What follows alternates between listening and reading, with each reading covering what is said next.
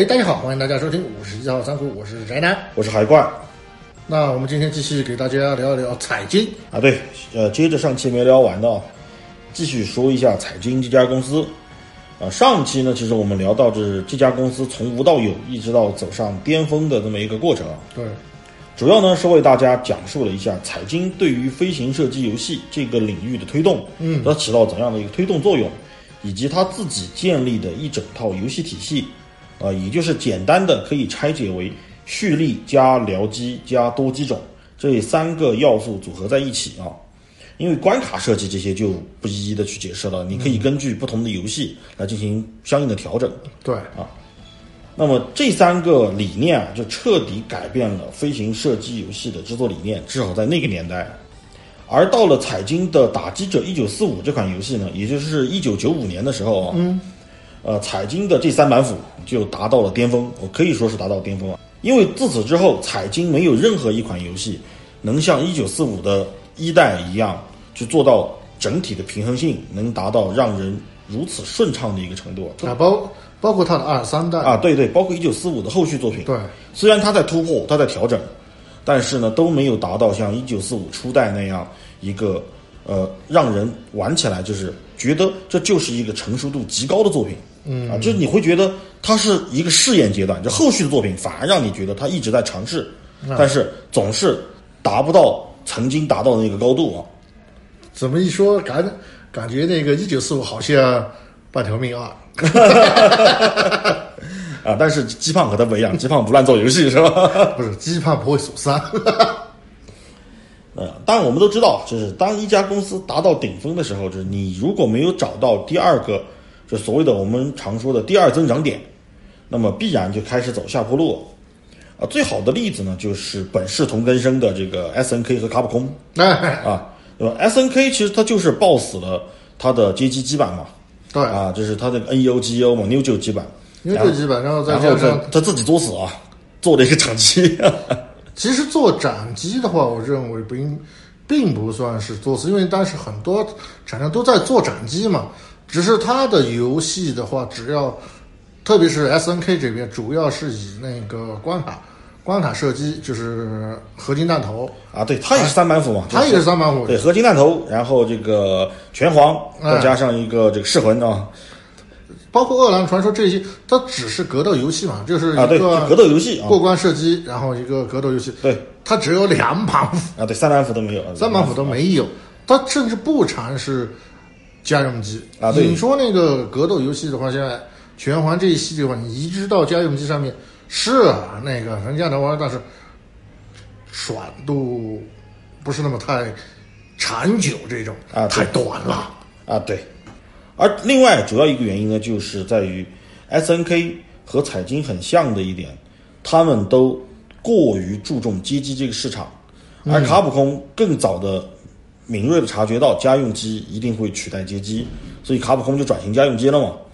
这是卡普空当年他也吃过那个家用机的红利嘛？啊，对，那个 F C 时期嘛，对，FC 时期就吃过红利，他知道这款这口蛋糕吃的肥。啊，对，所以他后来就早早的转型家用机，尤其是他的这个呃《生化危机》系列更是对，啊，对。而 S N K 你可以明显看到，他没有对这个转型做任何的储备。他 FC 他就错过了嘛。对 F C 都错过了，然后再加上他这个更多的去做街机，哪怕家用机其实也只不过是街机的移植版而已，他没有针对家用机去单独的开发呃游戏啊。甚至就像我说，你格斗游戏作为家用机的是主打游戏来说，它的爽点太过于单薄。啊，对，呃，而彩金呢，其实他也明白这个道理，其实他是明白的，嗯，他也知道家用机可能会崛起，但问题在于他们整个转型做的又不够彻底。就是其实，在打击者一九四五取得空前的成功之后，呃，他们就已经开始做街机的移植了。其实一九四五是有 PS 版的，嗯啊，但是也是一样的，就是他和 S N K 其实犯了相同的错误，就是他确实想要做家用机，但是他并不认为家用机上的游戏和这个街机的游戏有什么不同，他认为做移植就可以了，哎，但其实远远不够的，这个是远远不够。就像我们之前也给大家分析过，你家用机上面的游戏应该是由简单到难，中间的过渡期是要很长的。这个啊对因为你要耐玩说白了对，就是要耐玩，你要保持玩家有一波接着一波的爽点。而街机游戏它是一个一个以持币率啊，对，为这个为主的游戏，也就是你既要保证这个呃街机厅的持币率，但是你又要保证玩家在呃三到五分钟或者五到十分钟之类的对，就是一直保持一个很很爽的状态啊，他的情绪点一直处在一个高点。呃，这两种游戏形式是完全不一样的。嗯、而彩金呢，它虽然想做尝试，但是它所谓的改变仅限于在游戏形式和关卡设计的方式上改变，并没有在游戏的底层做做改变。啊，所以当这个打击者获得了空前成功之后，又过了一年，到了一九九六年，他们就推出了第一款横版卷轴的射击游戏，也就是《战国之刃》啊。就是你可以看到，他想做改变，但是他的改变还是在射击这个领域、飞行射击这个领域，他没有想去拓宽自己的这个呃游戏的横向的种类发展，并没有这个发展啊、可以这么说，就当年其实只要混过街机厅的人啊，即便你没有玩过《战国之刃》这款游戏，你也一定站在他的机台面前，好好的、认认真真的、完整的看完了他的开场动画。你过场动画不是开场，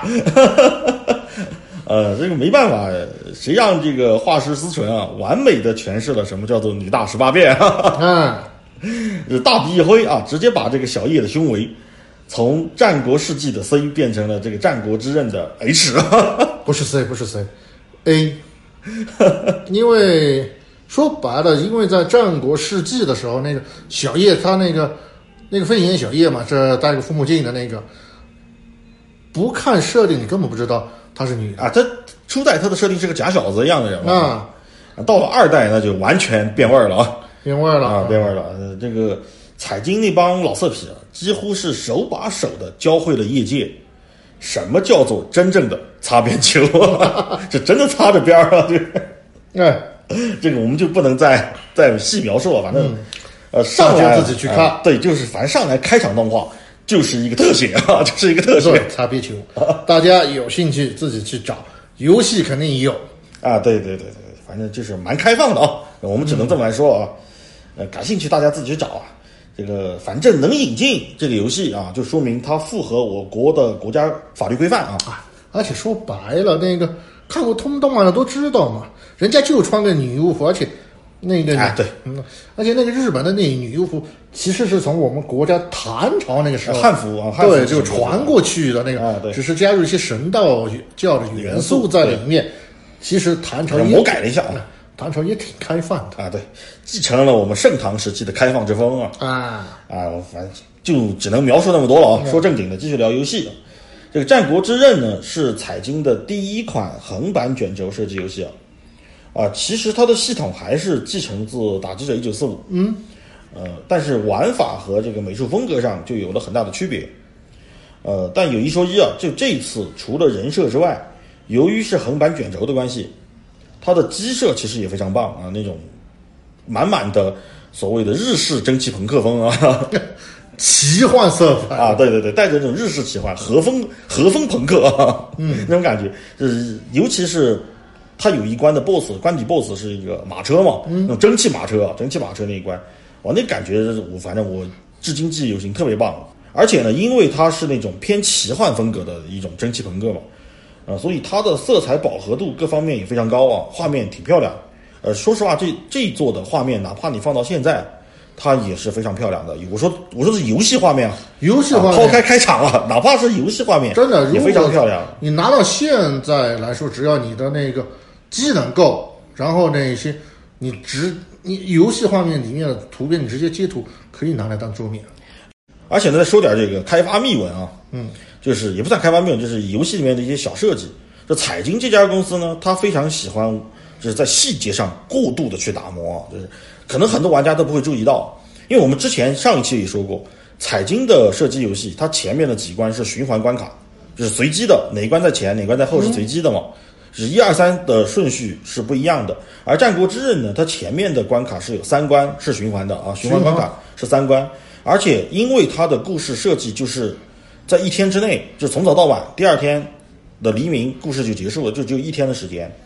所以实际上前面的三个循环关，它分别做两个关卡，就是无论哪一关是第三关的时候，它的背景都会特殊的做成一个黄昏，嗯啊，就是这帮玩意儿，你一看就知道这，你你觉得是不是匠心啊？是啊，是是是匠心啊，但是你把精力花在这个东西上面，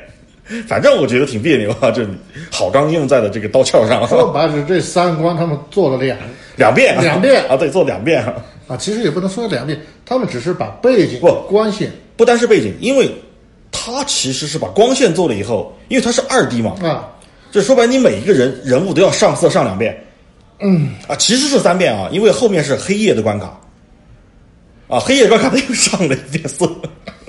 啊，我不知道怎么说了这个啊，对，就重复的去做这些东西啊，但这就是彩金他。呃，可能喜欢他的人会非常喜欢吧啊！其实我也挺喜欢的，说实话，我只是觉得从商业的角度上来说，我们抛开个人感情啊，从商业的角度上来说，这样的做法，你说他做的对不对呢？对，对，但是值不值？值不值呢？啊，真不值。仁啊，仁者见仁，智者见智 啊。对，不过这游戏的难度也挺高的，这个啊，对，确实难啊，真的确实难。呃，至少说实话，我到现在都没有能做到一币通关啊。倒数第二关，我只能打啊，反正做不到啊，做不到。虽然。呃，我跟大家大概说一下，这打击者一九四五是我玩的最好的。呃，我的巅峰时候的成绩是可以一个币通到二周目的第七关啊。我一个币倒数第二关，反正俩他们家的游戏基本上倒数第二关啊。对，就是我是二周目啊，我是一周目，二周目啊，二周目的倒数第二关就第七关嘛。我是可以打到巅峰时期可以做到这个，现在一个币能通关不错了，能不错了，不错了，是反射神经跟不上了。呃，但是啊，即便是这样，我打这个战国之刃啊，真的我也没法做到一个币通关，这怎么你都得续一个啊，怎么都得续一个才能做得到。总之呢，就是试过一次这个呃横版卷轴之后啊，虽然我们现在说好像这个游戏没怎么样啊，嗯，但其实趁着一九四五打击者的这个东风，战国之刃卖的还算不错啊，其实还是不错的啊。而浪过这一次之后呢，这个彩金他又回到他的老本行，啊，也就在一九九七年。推出了《打击者一九四五》的续作，就是《打击者一九四五二代》啊，我们就简称一九四五二代了。正儿八经的二代啊，对，正儿八经的二代啊。啊，其实这家公司也不太会数三啊，到现在才出到二。呃，这次呢，彩金做了两个重大的变革，就是游戏玩法上的。首先说一下，我觉得无关紧要，但是挺恶心人的一个，就是保险的设计，就是俗称的雷啊，嗯，俗称的雷。呃，之前彩金的游戏，或者说之前市面上绝大部分吧，呃，飞行射击游戏，它的保险的设计都是带有一定的子弹清屏的效果的，就就算不是完全清屏，也会大面积的清屏啊，就把子弹大面积的消除掉。哎，这样的话，你放保险是逼不得已放着啊。对，清屏给给你这条逃生之路啊，对，给你条逃生之路，而且给你一个喘息的机会嘛，就这才是保险它应该有的效果，对吧？呃，就算不是真的从代码上清掉，它也可能是通过一个大面积的轰炸来阻挡子弹之类的吧？啊，它它有这个效果。呃，哪怕是在打击者一九四五里面，也基本上是这样。就打击者一九四五一代啊，一代也基本上是这样。只有这个正电的那个，我觉得不应该叫保险，叫必杀技了。那个是啊，因为正电的雷的话，它的范围。它清屏的地方极小，极小，就只有它覆盖的那一小条啊是清屏的。对，但是这家伙的那雷的话，那个那个保险的威力啊，巨大，实在太大。而且如果刚好是 BOSS 一直往后退的那个过程当中，就是你范围的，它是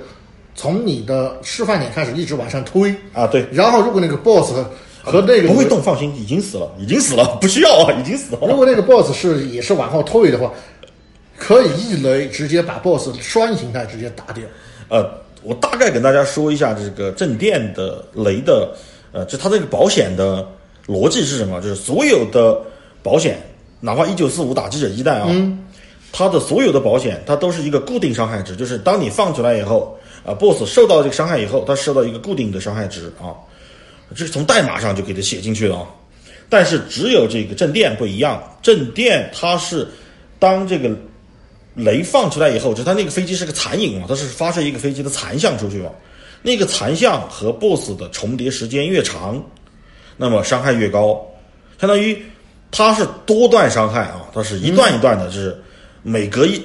零点几秒吧，它就呃有多一次伤害，多累积一次对多一次判定，所以你重叠的时间越长，伤害越高，而它那个保险呢是加速的，是一开始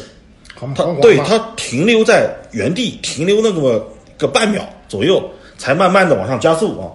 所以放这个保险的时候，基本上都是和 BOSS 零距离接触，甚至于哪怕我冒着呃降火力的风险啊，对，啊，我也会跟他零贴脸输出距离贴脸输出啊，说白了就贴脸输出啊。啊，这个时候呢，基本上就是一拳超人的效果，基本上真的就是一拳超人的效果。所以我在说那个不应该叫保险，那叫必杀技啊。最明显的就是那个大飞机那 BOSS 嘛，它变成机器，它变成最后一个形态啊，对，是有两个形机器人形态，只要你把它的前面两个盾打破了，掉啊甚至破了一个盾都行。破完一个盾，你直接上去贴脸一一雷，然后那个 BOSS 他有他会往后移一段嗯嘛，那个雷刚好那个就是他的必杀技刚好和那个 BOSS 一重叠啊，一重叠的，然后再往后移那么一句，哇，那个是两个形态直接打掉嘛。两个形态直接打掉，但是那个难度很高，这个就他第一形态其实是，其实说白了就是，因为它有相当于 BOSS 的最后一个形态，应该这么说啊，它有两条命。第一个是有脑袋的情况下，你要先把他脑袋打掉，脑袋打完以后，他没有脑袋，他还有一一一一一个血槽啊，只是你看不见，只是看不见就就是一条血槽啊。但是那个雷可以把它两条铁槽都打空了。对。但是你要先把它前面支棱起来那个盾给破了。啊，对，所以我们就可以看到，这哪怕正电啊，它虽然是牺牲了这个清屏的效果，但是它那个保险的杀伤力实在太恐怖了啊。但问题在于，到了打击者二代的时候，保险的设计，整个设计啊，从轻子弹变成了挡子弹，哎，这个就啊，这个就很尴尬了。说实话，真的就很尴尬了。让一代的老玩家不能接受的地方啊，对，反正我不能接受，反正我不能接受，就保险已经不再是这个狂轰滥炸了，嗯，啊，因为一代的保险要么就是像喷火那样，啊，要么就是呃呼叫飞机过来狂轰滥炸，帮你去进行一个清屏的效果，而是呼唤出一一艘大型的友军飞机啊，一艘有的是两艘啊，不一定，有的是可能是一个小型飞机编队。啊，就在屏幕上慢慢的往前推进一段一段距离，然后再离开。嗯，而在那个过程当中呢，他帮你挡子弹，但坑爹的就在这儿，就是你的飞机是有血槽的，这召唤出来的飞机是有血槽的。嗯，如果 BOSS 弹幕实在太猛的话，那个飞机是会被打掉的。就是他能帮你挡一挡子弹啊，就是杀伤力基本上可以忽略不计了，四舍五入等于没有，就这么说。这是第一个，第二个就是，但问题更尴尬的在于，如果敌人和玩家之间没有你放出来的保险阻挡着，那等于没放啊。首先我们说等于没放，而这个飞机出来呢是有个时间的，就是它要移动到那个位置，它毕竟它要移过去嘛，哎它不是凭空变出来的。也就是说，如果那颗子弹已经贴到你脸上了，基本上你你放完了保险，你也会死，你也会死。这就很尴尬了。对，就特别尴尬，你知道吗？而且呢，还有一些更尴尬的是，有一些 BOSS，尤其是体型小的 BOSS，嗯，他会贴脸输出嘛？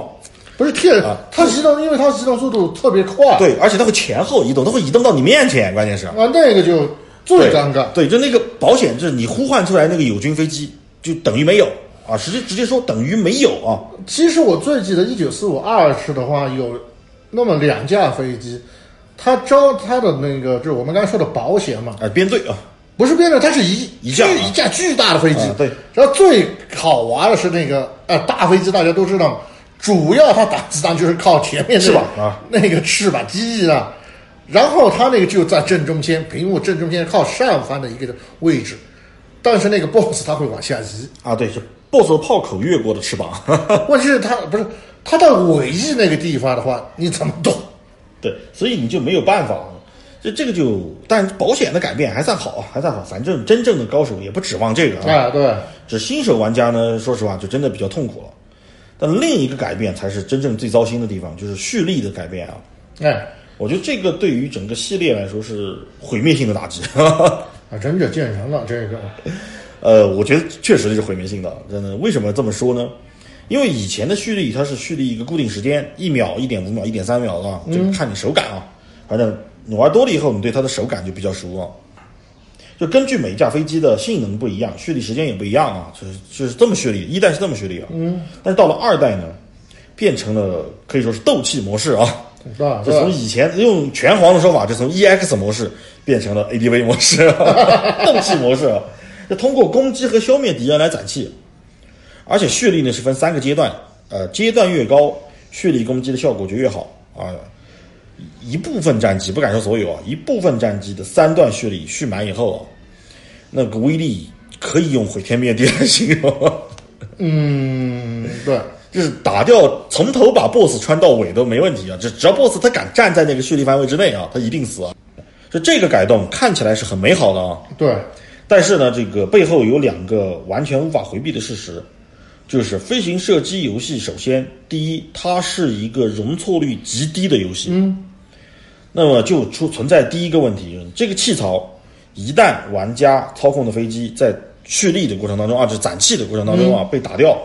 那你之前积攒的资源就清零，这是最痛苦啊，对，这个是非常痛苦的，就很难让人接受的挫折。那对于大部分的高手来说，其实问题也不大啊，那不大啊，因为死亡是小概率事件啊，对于高手来说啊，当然对于我们来说。啊，这是必须的事件。对，但是对于新手玩家来说，这是常态。对，常态了，这个啊，这导致很多人可能玩了很久，都没见过三级蓄力长什么样。就他这个蓄力，因为实在太难蓄了，蓄的很慢。说实话啊，这是其实一九四五二代刚刚刚推出这种模式的时候，非常的不成熟。其实对，因为什么？因为大部分关卡，可能啊，你把这个三段蓄力攒满的时候。boss 已经死了，你知道吗？你手上捏了个核弹，你没地方扔，你知道？好，然后到了第二关，到第二关一一一冒头，你不能用那个三三段蓄力去打一个小兵吗？不可能啊，对吧？你不可能打一个小兵，所以非常的尴尬，尤其对新手来说。至少我自己在刚开始玩的时候，啊，确实啊，可能我底子好一点啊，确实不会死，但是我经常就出现这个这个问题啊，就是蓄力蓄满了。但是我也很清楚的知道，BOSS 快死了，你用这个蓄力去崩死他，一点都不划算。对，但是留到下一关更不划算。不是留到下一关更不划算，是留到下一关我不能保证我 我到老我见 BOSS 之前不会死。这而且你下一关所有的资源等于你都浪费掉了。对，对，你都浪费掉了，你不可能捏着一个三级血力你去打一个小兵啊。嗯，你就你就特别的尴尬，你知道吗？这这个就是你明明是你自己。发明了蓄力玩法，但是这样一来，你反而变成了鼓励玩家不要去蓄力，啊，这个自相矛盾、自己冲突啊，这个就是。而且更糟心的是什么？是有一些蓄力攻击，它是固定位置、固定方向的火力输出。如果遇上 BOSS 体型小一点的、喜欢乱动的，你扔出去的那一瞬间，就是你可能你背板背的不是那么好，你扔出去的那一瞬间，他换了个地儿。人家能把你活活气死，人家一个眼镜蛇突袭，蛇皮走位是吧？绕过去，真的能把人活活气死。这你会发现，他这改动看起来哇，好像是给你续了一个大招啊。嗯，但是恰恰把它最核心的玩法给废掉了。啊，这里的话有一说一，因为他到后面的话，他就一直没有改回那个一九四五一的这种模式。他后面的游戏，他都是按照这样对，都是按照这样做，就是他想要突破一个新的玩法出来，他不愿意走回头路啊，这种精神是可嘉的啊，呃，值得鼓励，值得鼓励的啊。但问题在于，这条探索的道路实在太曲折了。那好，那我们换过来说，就是那我不续到三段啊，嗯，我用一段和二段，那行不行呢？啊，也可以，也可以，也可以啊。但是呢，一级蓄力的杀伤力微乎其微啊，四舍五入。约等于没有啊，聊胜于无，只能这么说啊。聊胜于无，还不如你的僚机多开那么几圈。注意是僚机开圈啊，不一定，有的还是有杀伤力的，有一部分还是有杀伤力的。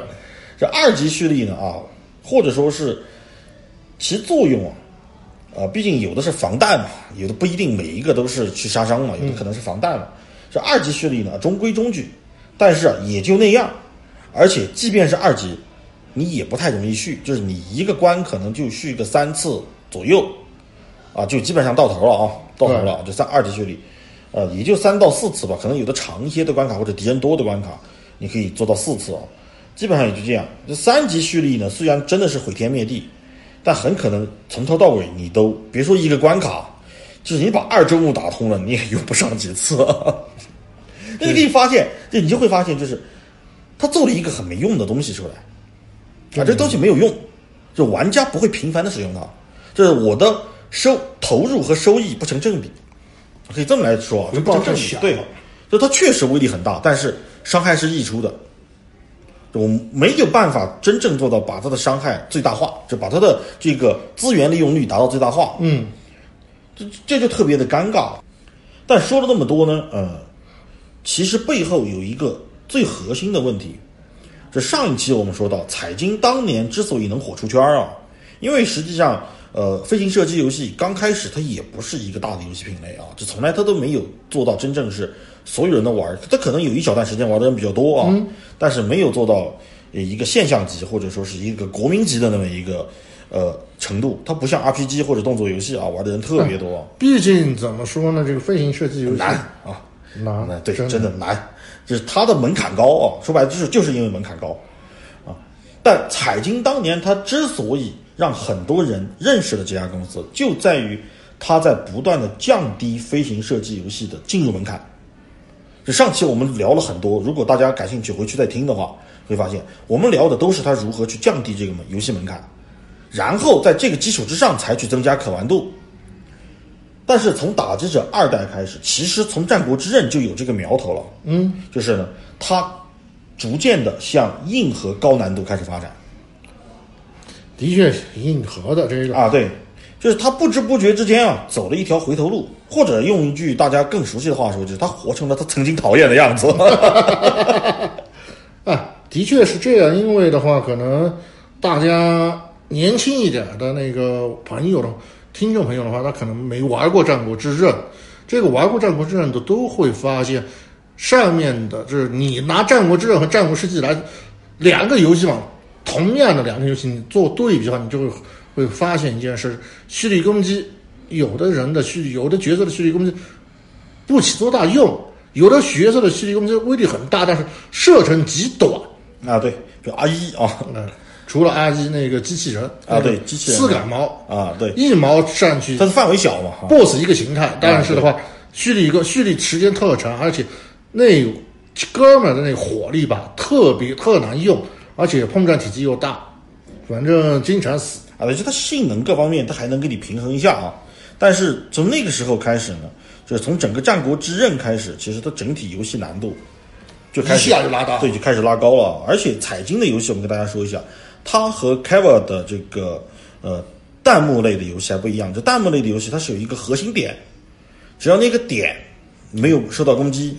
啊，你的飞机的其他的建模是建模啊，点是点啊，嗯，这驾驶舱没有受到攻击，飞机被子弹命中其实是没有碰撞效果的。但彩金不是，彩金是整机碰撞啊，整机碰撞，啊，这每一架飞机它都给你做了完整的碰撞，而且做的非常细啊，你不要想去呃卡 bug 什么的，没用啊，没做用，非常细真没用。它做的非常的细。但是就算是像我这样啊，一点一点从系列追过来的老玩家啊，其实说实话，我那么长时间以来，从打击者二代，我就一直想巴望着彩金做一款呃像样的游戏出来啊，就是、或者说是能够像一九四五一样，就是成熟度能达到那么高的一个游戏出来，但是。可悲的是，这这帮老色批不知道哪根筋搭错了。从这时候开始，他们就彻底走上了一条不归路。堕入了游戏的黑暗之面。哎，对，但是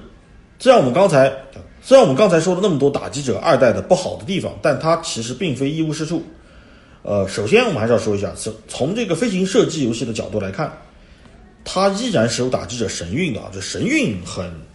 足啊，很足很足，对啊，只是可能从商业角度来说呢，就失败了啊，失败。这市场表现来看，没有像当年巅峰时期那么辉煌了。但是呢，从商业角度来看呢，呃，彩金其实并没有从这个里面吸取教训。就为什么会说后来彩金它没有呃及时的做调整啊，或者说没有改回到它原来的那个玩法来啊？对，是因为市场表现反应很慢，因为那个年代彩晶第一它刚好在巅峰期，第二呢，因为这个游戏主要是街机，街机呢是街机厅买的去，街机厅找你买嘛，嗯，买了去以后呢，吃币率高低那是街机厅自己负责的事情，但是游戏公司就彩金它已经赚赚到钱了，我卖我卖框体我赚到钱了啊。另外啊，另外呢就是打击者二代，它突破性的地方在于它第一次采用了三 D 的游戏画面。嗯，啊，这它游戏是三 D 建模啊，它不是二 D 的一个，相当于我们以前的一个平面游戏了。虽然它还是二 D 的玩法，但是它的整个建模是三 D 的，啊，虽然那个时候建模很粗糙啊，但是它做二 D 渲染。但是的话，就是我们刚刚说的，虽然那个它的那个整个画面可能看上去有点粗糙，但是如果你我真的玩的那个游戏，你感觉上面画面质感很棒啊，它的质感和那个表现力的话是。远高于一代，对，以及那个之前它出的什么《战国世纪》《战国之刃》，它的表现力的话远高于那些。对，毕竟三 D 嘛，你你就不用按像素点来算了啊。不过还好，我不晕，我虽然晕三 D，但是不晕那个。嗯，呃，不知道是不是这个之前几次都很卖座的关系啊？呃，这次呢是彩金扩大了业务和团队啊。呃，九七年。彩金第一次同时推出两款游戏，除了我们刚才说的《打击者二代》，《打击者二代》呢是九七年的，呃五月二十九日正式发售的。到了七月二十日，就是一个月不到的时间，另一款游戏，革命性的可以说《太阳表决》登场啊，就真是太革命了这个游戏。就这款游戏呢，就它不但是回到了这个横版卷轴的玩法。呃，可以说是彻底让彩金不干正事儿的开端啊。嗯，也不能这么说吧。这个，我我们可以理解，其实我个人是理解的，就是彩金对这款游戏其实是充满野心的，真的是寄予厚望。对，寄予厚望的。当时其实也花了大力气去宣传，对于彩金这样一家小公司来说是很不容易的。就当时这个呃太阳表决的宣传力度是非常大的，对，广告满天飞。虽然当时没有互联网，没有这些东西。但是有杂志，杂志杂志上面都有啊，软文广告各方面多了去了，只当时不知道啊，以为是这个介绍，其实其实因为现在话说叫软文啊，就是，但是投的蛮多啊，当时，而且他还这游戏还真的上了家用机，啊对，但是怎么说呢，呃，还是那句老话，好钢用在了刀鞘上，也不能这么说，就我不知道他们花了多少钱，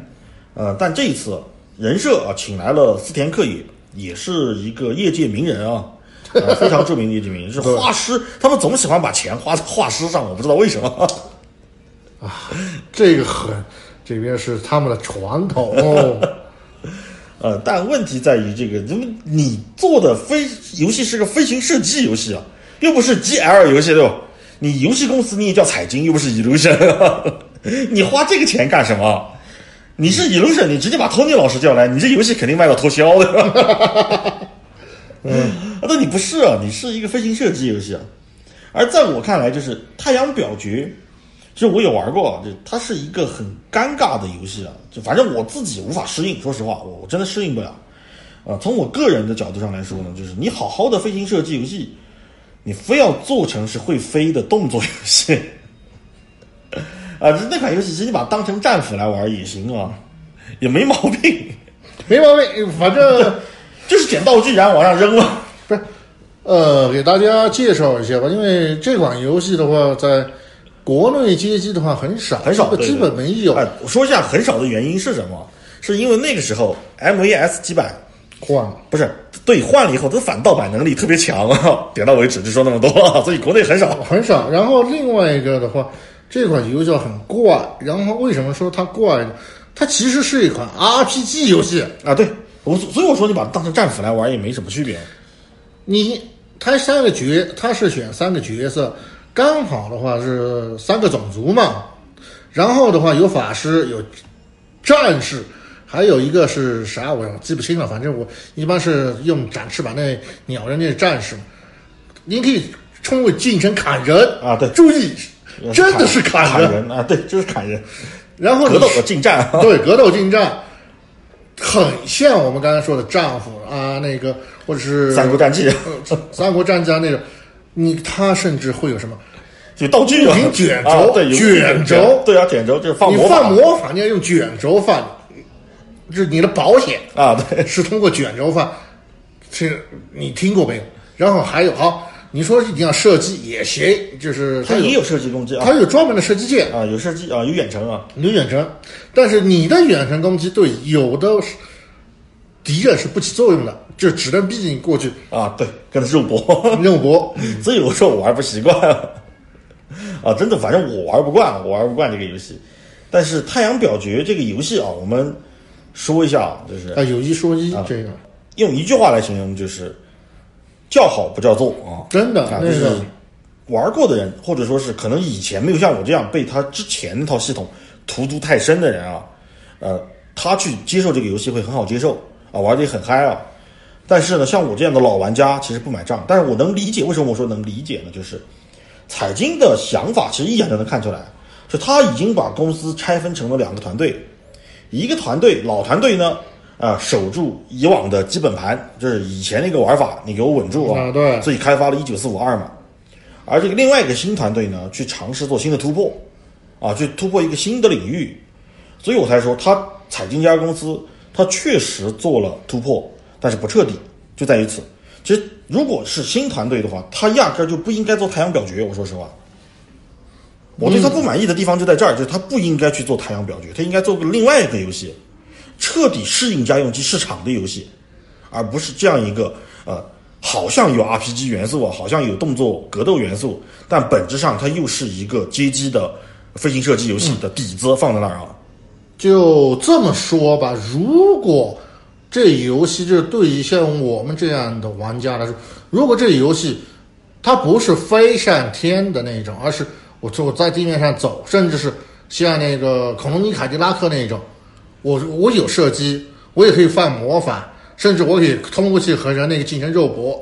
这样的游戏的话，它可能更好一点。对，或者你换个玩法，你就把它做成 RPG，日式 RPG 也行啊，也行行。那个年代日式 RPG 正好在风口上啊而且你请的那一人设啊，对啊，你做 RPG 正合适嘛。浪费。对啊，你把那么好的人设你拿来做这个飞行射击游戏，我就选人的时候看那么几秒钟，然后没了。哦，过关动画可能会看一下啊，呃，过场动画它还有更啊，他还有对有对话啊，对对白那个，就他想做 RPG，但是他又不彻底啊。但是那个对就对白那个就是一个人物的那个例会高低动变相表情，那个很按说白了是啊，一句话浪费了，真浪费所以我说这是好钢用在了这个刀鞘上了，你把钱都花在了什么地儿啊？啊。其实跟如龙一样嘛，把钱全部拿来请老师了。呃，但是人家那个有效啊，关键是人家那个玩家买账啊，啊，真有效，对吧？这不一样的，这这不一样，真的不一样，不一样。呃但是说实话，这当时他就应该一九九七年了，那个时候《生化二》都发售了嘛，嗯，就它就应该做一款面对家用机的游戏。如果你觉得你彩金是一个飞行射击游戏的这个老牌厂商啊，扛把子啊，那你可以把它的战斗，就是 RPG 的战斗，做成这个飞行射击游戏的战斗，啊，可以把它融进去嘛。但问题在于，你真的应该把这个游戏彻彻底底的家用机化才对。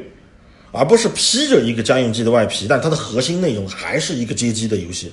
而这样做其实就蛮不彻底了。而我们说回彩进来啊，就是其实《太阳表决》和《打击者二代》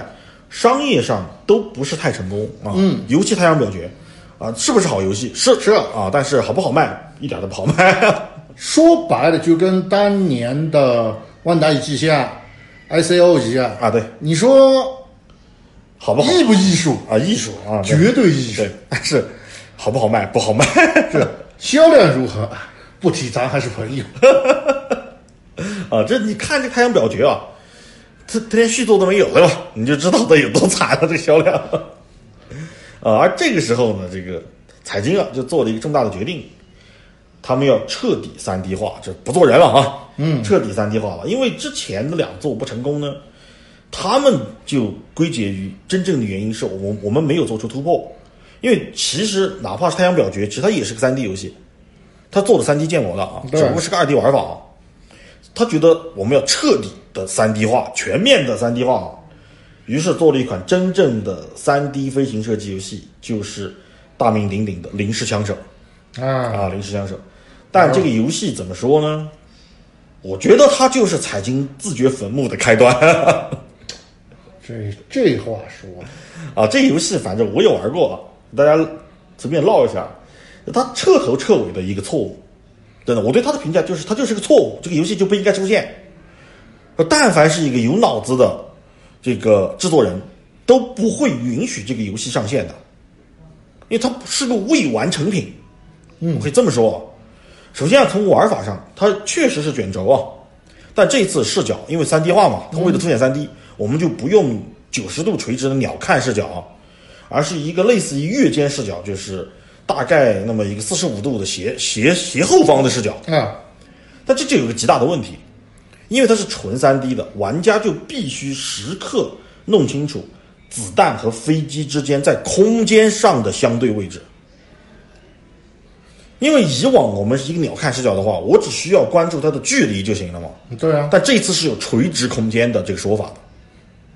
而那个时候的三 D 画面，比如说那个时候，现在让你来做这样的一款游戏，你也没有办法躲开那个子弹，因为那个视角下。人在一个平面的屏幕上啊，嗯，是没有办法准确的感知到子弹和飞机的距离，因为子弹对于你来说，它不是越来越近，而是越来越大。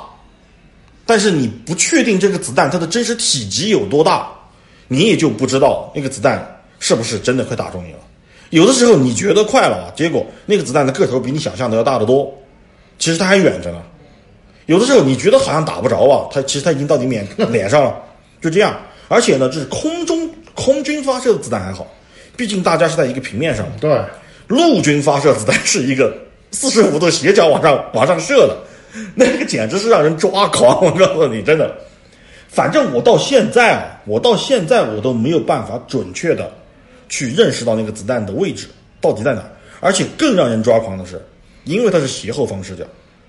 有的时候你自己控制的飞机可能把那个子弹给遮住。在你的视野里面，那个子弹是不存在的，你就知道这有多操蛋。真的，我只能用这个话来形容。还有更糟心的，由于视角的关系，就导致屏幕两边的敌人，你基本上你打不中他。这个一说大家都懂，都懂，都能理解啊。就是屏幕最左右两边的，这您的子弹压根儿飞不过去。我可以这么说啊嗯，如果那个敌人他真的是贴边了，你是打不中他的。没办法啊，对，好，那为了解决这个问题啊，他确实做了一个解决方案，但是我觉得并没有什么卵用啊。就是零式枪手，因为这次零式枪手的这个游戏啊，玩家操控的是直升机啊，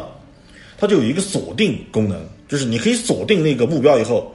机头就可以调整了嘛，就可以转方向了嘛。嗯，然后你可以甚至你可以围着它绕圈打，为了体现我三 D 效果嘛，对吧？哦，可以三百六十度旋转着打，看着很爽。但是这帮玩意儿。我不知道是谁设计的这个飞机的操控啊，我觉得简直就是个天才啊，打双引号的天才。因为玩家操控的是直升飞机，这一帮孙子破天荒的想出了一个在我看来无比馊的点子，就是直升机前进和后退的速度不一样，后退的时候无比的慢，你甚至后退的速度没有子弹快，就是他逼着你子弹来的时候，你是不能向后去拉开空间。躲避的，对你只能左右，逼迫着玩家去运用他那个所谓的锁定和缠绕的打法嘛。嗯，就锁定了以后围着你绕圈嘛，围着敌人绕圈去打，是逼迫着玩家像那样去玩。这说实话，像我这样的老玩家，我是真的没法适应啊，我真的没法啊。不是老玩家没法适应，像我这种晕三 D 的，为什么我没玩？你已经吐了，你就别你就别拆我台嘛，这个。说白了，因为我晕三 D 嘛，晕三 D 的话，就导致我对这个游戏的话根本没玩。为什么没玩？一绕圈打，我准备找牌了。这个啊，对，就是你谁都不服就扶墙是吧？真的，那个我还怎么玩这个？啊，对，这哪怕像我这样，其实说实话，我在玩零式枪手的时候，我的感觉就是什么？就是我一身十三太保横练的这个功夫都废了，我靠，没有用，在那款游戏面前打回原形。我就像个小白一样，真的，我完全不知道我的飞机在那个空间里面，具体是在哪个位置，那个子弹能不能打中我，尤其是当他的视角，嗯，还在横向移动的时候，你知道吗？就是我玩那款游戏的时候啊，就是面对那个弧线子弹，而且它是一面一片一片的给你撒过来。嗯，那个时候，你知道我心里面的感觉是什么？是什么？我感觉我就是个守门员啊，我面前站着十个大空翼，我告诉你，真的，真的，我感觉我就是那样一个状态。你是我的一角色啊，对，但是我面前站着十个大空翼，然后用不同的猎鹰射法，什么猛虎射门啊，猛虎射门是像小次郎对着你射，真的。其实我当初玩这款游戏的时候，给我的感觉是很像后面看的那部电影，个个都会甩枪。对对，真的，真真的，你觉得你是在折磨？这典型的这款游戏是，就是看着爽啊。看别人玩玩爽啊，但是你自己 玩就特别受罪。我告诉你，因为那时我玩这款游戏是在包机室时候里面玩的啊，那但是城市特色嘛啊，对。结果啊，我看人家玩了，哦，挺不错嘛，绕我来试试啊，我来试试，我来试试，哇，真真土了，但是啊，真的啊，反正。呃，那款游戏我们就就此打住了，打住，打住，打住，打住。那个让我想起比较恶心的事。总之就是一句话，非常失败了，真的，这款游戏非常失败了。而就像我们刚才说的呢，就是因为那个时候，其实呃，整个彩金它已经换成了两个制作团队的一个模式了啊。对，就是零式枪手呢，它明显就是属于探索和突破的那款游戏啊。就是探索这边的，对，探索这边的啊，就是新团队的，老团队呢。一九九八年的时候，同一年啊，也是同一年，做了《武装飞鸟二》这款游戏啊。而《武装飞鸟二》呢，呃，本质上来说就是《打击者一九四五二》的换皮游戏，两款游戏的内容几乎一模一样，就没有什么区别啊。除了调整一下个别角色参数啊，对，就是调整一下个别，啊然后就是换一下贴图，然后过关动画啊，对，过关动画多啊，这是《武装飞鸟》的特色。计划啊，这个后面我们给大家。统一的来聊啊，这个再开一期统一的来聊，就玩法上几乎是一模一样的，唯一就是蓄力比以前好蓄了一点啊，没那么难了啊，没那么难了，就蓄的快了一点啊。另外一个呢，就是加入了一个新系统，就是你蓄力的时候，如果是近距离、零距离攻击啊，就蓄力攻击有两种表现形式，它有种近战啊，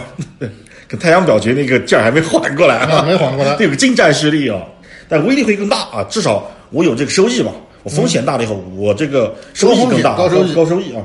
而且另外一个呢，就是和卡普空啊狼狈为奸，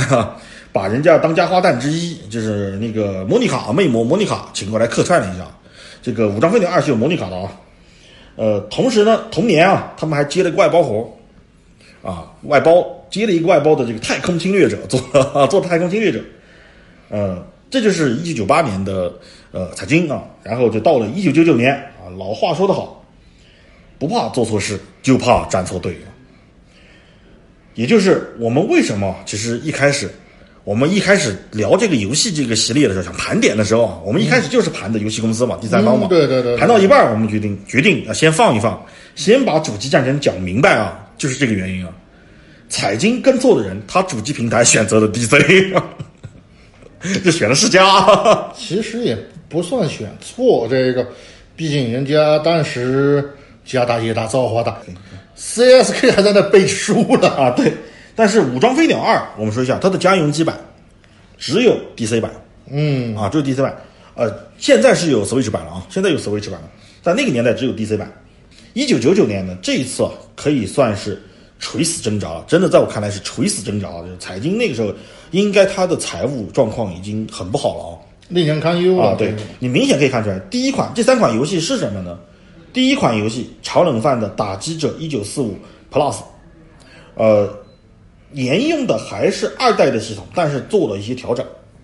啊，做一些调整是没有这个攻击等级了，这蓄力攻击没有等级了，嗯，就变成像这个拳皇的气槽一样，就一管气槽一管气槽攒啊，攒满一次你可以呃放一次啊，放这个放一个对，放一个这个蓄力攻击啊，就一样的。然后呢，不同的飞机呢，在不同机种之间，它的蓄力攻击的。存储的这个速度和它的这个存储量，最大的存储量是不一样的。哎，我最记得有一辆飞机，它的蓄力攻击就只有两格啊，两格，两个慢啊。但是那个存特慢，你一开始他送你一个，然后但是就啊，就以我的水平吧，达到第四关，开始这是达到第四关中间那个位置，才能够存起另外一个。但是那玩意儿那威力啊，对，那就是他的保险，我 可以这么说，那个才是保险。大的可怕，那个啊对任你任这前四关那个 BOSS 任你什么牛鬼蛇神，只要他是最后一个形态，一个蓄力攻击上去，百分之一万轻松级。啊，对，过关了啊。不是，当然也有可能这个 BOSS 闪了。啊，只要没闪过，那就是灯笼剑的效果。啊，就这么牛。呃，可以说啊，就是这个解法，我觉得是这一类玩法的最优解了啊，我觉得是最优解了。嗯，然后呢，他又出了一款打击者系列的正统续作，嗯，打击者三代，啊，就一九四五打击者三代啊，也有叫做一九四五打呃不是打击者一九九九的，这美版叫一九打击者一九九九，对，因为这次它已经是差不多就是一九九九年那个年代的一些先进战斗机了，什么 F 十八、F 二十二啊那些啊，阵风啊那些飞机了，而且我记得好像还有一款是那种对。UFO，呃不是 UFO，其实是它的那架飞机是也是真实存在的，它是美国的技术验证机系列，是 X 系列，它是 X 三十六，这架飞机真实是存在的。首先说一下，真的有啊，这架飞机啊，它是这个无尾翼研究系列的一个飞机啊，X 三十六真的有，但是真实的 X 三十六不像游戏里可以变形。啊，变不了这个超级机器人。啊，最后的是还有一款是尝试，也是你一看就知道，前面两款都是打击者嘛，就说白了，他已经不信任其他的系列可以赚钱了，只有打击者是他最后的救命稻草了，所以希望对希望，所以他连着做两款打击者嘛。然后第三款呢，就是想尝试突创新一下，这款游戏叫《飞行小子》啊，也有翻译叫做《口袋战机》的，也是一款 3D 化的横版卷轴飞行射击游戏。其实游戏性还不错，我说实话，它的系统和玩法都不错，呃，但不太适合我，太儿戏。嗯，因为它就是在一个类似于用那种小孩的玩具飞机，就有点像松鼠大战那个感觉啊。卡通化的、低龄化的啊，对，低龄化就小玩具飞机在什么客厅啊、卧室啊、厨房里面打一些这很卡通的东西，呃，迷你空战啊，所以就让我不提不起兴趣。就是实话实说啊，我真提不起兴趣玩那个。就尝试了一下，就大概反正彩金的游戏啊，玩一下就也就过了，也就过了啊。呃，不知道是不是这次的垂死挣扎，多多少少让彩金回了一口气啊。毕竟两款打击者嘛，可能还是比较好卖。这个打击者确实它的金字招牌了嗯对，只要打击者一出啊，大家一看哦，打击者来了，好，啊。对该买就买，对，就是说白了，大家对这个品牌还是蛮信任的啊，蛮信任的蛮信任的。啊，到了两千年，彩金又开始作死了，这一次是真作死了。作妖了。啊，对，这一个呢是《龙之光辉》，啊，凭良心讲，这款游戏啊，几乎可以说是彩金的传统二 D 的卷轴射击游戏的巅峰之作。嗯，尤其是它的画面，绝对是二 D 作品的极限。我们说一下，《龙之光辉》不是三 D 游戏，是二 D。二 D 对，都回到了二 D 传统画画面了。那个画面在当时绝对是巅峰级的，巅峰级，大家可以去看一下。呃，虽然它没有那么华丽，但是它的技术硬核度是非常高的，而且充满了彩金喜欢用那种高级灰，就是灰度特别高的一个灰度高啊，灰度高的一个画面。但是就像我们说的，cover 那种色彩饱和度特别高啊，然后满屏华丽弹幕，在那个面前它就显得很土啊，很土。但喜欢它的人会非常喜欢这种感觉啊。那这款游戏怎么说呢？就是你抛开它的画面啊，呃，一句话来总结，就是太考验玩家了。它的系统让人上手度非常高，这高到让我都觉得你必须要专门去花时间去适应它的程度，就是你要像适应一个新的游戏玩法一样去适应它。就它既要有超出常人的操作，嗯，又要考验玩家的背板能力。因为它的核心系统这次不是蓄力，这次是分离。因为它叫，既然它叫龙之光辉，其实玩家操控的是几个龙骑士嘛，啊，然后它就有一个新的系统，就是当你蓄力的时候，它是它虽然也是斗气啊，也是胆气啊，但是它的系统就变成了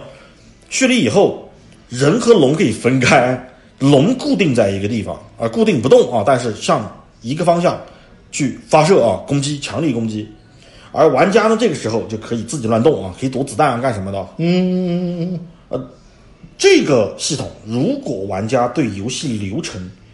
不熟的话，我可以这么说，基本没有用，因为你根本不知道敌人在哪出来，或者敌人会移动到什么地方。对，对你这种玩法，一定是你知道他会怎么动以后，把那个龙放在那儿等着他来嘛，对，啊，等着他来嘛。如果你不背板，这个玩法基本上没有用。反而会让玩家自乱阵脚，啊，或者就干脆放弃这个功能，然后玩家玩起来就索然无味，啊，就索然无味。但是对于熟悉它的玩家来说，这一旦你适应了，他玩起来是很爽的啊，还还是很爽的。但是这样的做法呢，就像我们刚才说的，其实它又一次拔高了这个进入门槛，就导致这个游戏知道它的人更少。更少，就是会玩它的人或者会选择它的人更少。很多人可能玩了一两次以后就放弃了，嗯，因为它实在太别扭，它它几乎颠覆掉了以往的飞行射击游戏的玩法，它已经把它颠覆掉了，几乎是。而另外一款游戏啊，就同年的另外一款游戏，就真的只能用垃圾两个字来形容了，啊，这是和卡普空联手的这个 Gunspeak，呃，中文翻译呢叫做神枪机兵，呃，说实话这个游戏我都不太想提它啊，大概说一下。反正就是讲加米和古烈啊，他们俩踩着这个轮滑，拿着双枪啊，去捣毁黑暗势力的阴谋这么一个事儿。嗯，各位自行想象啊，我拒绝描述这款游戏啊，跳过啊，下一个。然后下一个游戏，下一个游戏彩金，我觉得是他最后的回光返照了。嗯，《零式枪手二》啊，呃，这款游戏呢于二零零一年发售的，算是给彩金这家公司啊保住了最后的颜面。呃，是一款非常优秀的游戏。有一说一啊，就是《零式枪手二》在各方面，我觉得它都是非常优秀的。我甚至在玩它的时候，我感觉是什么？我感觉是彩金他在临死之前啊，留给我们这些 STG 就是飞行射击游戏的老玩家，留了一笔最后的遗产给我们啊！真的，我就是 对他就是这样感觉。临死之前啊，我把我压箱底的东西给你啊，然后我就安静的走了，安详的去了。就每次玩这个游戏，我都感觉是在听一个垂暮老人的临终遗言，可以这么说。那有一说一，这一款，这款游戏吧，它做的改动真的非常大啊，而且很棒。就《零式枪手二》可以说是彩金集大成之作了，无论是关卡设计，还是 BOSS 设计，还是玩家单位的设计，都是原汁原味的彩金风范啊。嗯，而且画面非常棒。哪怕现在看起来啊，它的画面也不算太过时的一个三 D 画面啊，三 D 画面。因为那个时候其实二零零一年已经进入到这个 PS 二和这个 DC 那个时期了嘛，嗯，进入到那个时期了，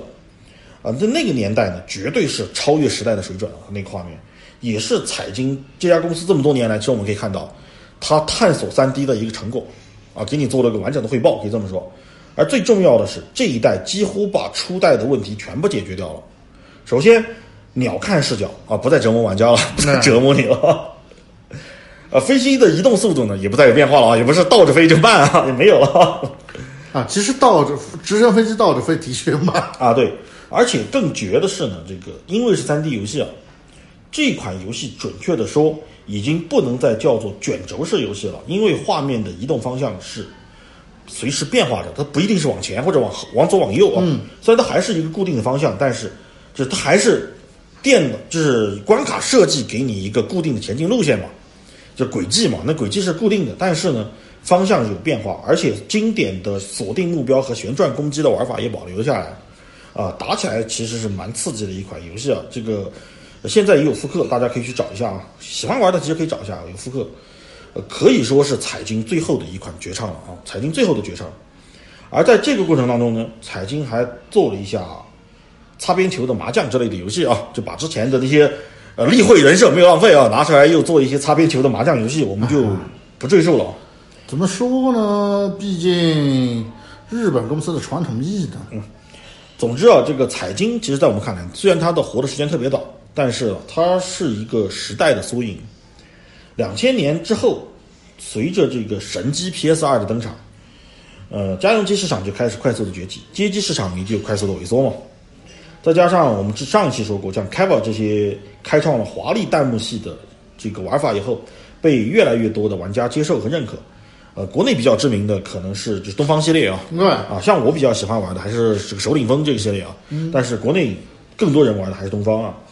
所以在二零零二年呢，这个财经就被这个 X Nerds 这家公司给收购了。呃，基本上收购以后就进入了彻底雪藏的状态。除了拿以前的老游戏不断的翻来覆去的炒冷饭圈钱之外啊，就是不断的复刻啊、移植啊，所谓的这去这个圈钱之外，基本上也就没有什么拿得出手的游戏了。只有一个二零零五年做的这个《战国佳能》啊，横版卷轴的射击游戏，以及《战国之刃》的续作，《战国》系列的第三部啊，虽然还用了这个三 D 画面，但是游戏的质量真的只能用一言难尽来形容。啊，真的，据说在这个 Switch 上复刻了啊，反正我是一点兴趣都没有。在这之后，基本上彩晶就等同于宣告死亡了。嗯，可能就做一点幕后的技术支持吧啊，没有什么游戏在发售了。呃，直到二零一五年，彩晶正式就宣布解散。而现在的这个 Xnerds 这家公司呢，只就只是疯狂的、不断的把彩金的老游戏，尤其打击者啊，这这武装飞鸟这些系列，不断的移植到各个新平台上去圈钱啊，圈我们这些老粉的钱。呃，基本上就这就是彩金的一生啊。其实我们可以回顾这一生，可以说它是有一个灿烂辉煌的开始，但是有一个极其悲凉的结局啊。导致这样一个原因呢，除了自身的原因以外，就是弹幕系的成功。其实我们说一下，也是变相的降低了难度。其实啊，对，其实变相，你别看那个弹幕系满屏幕都是子弹，它没有彩金弹那种硬核的设计，那个太硬核了，真的，这它铺的满屏幕很吓人。但其实因为行进路线是固定的，子弹飞行速度也比较慢，它是给出了人足够的反应空间，同时还能给玩家成就感。你看我牛逼啊，对吧？我很牛逼的那种错觉啊。就其实，但实际上呢，它是把这个飞行射击游戏的门槛进一步拉低了。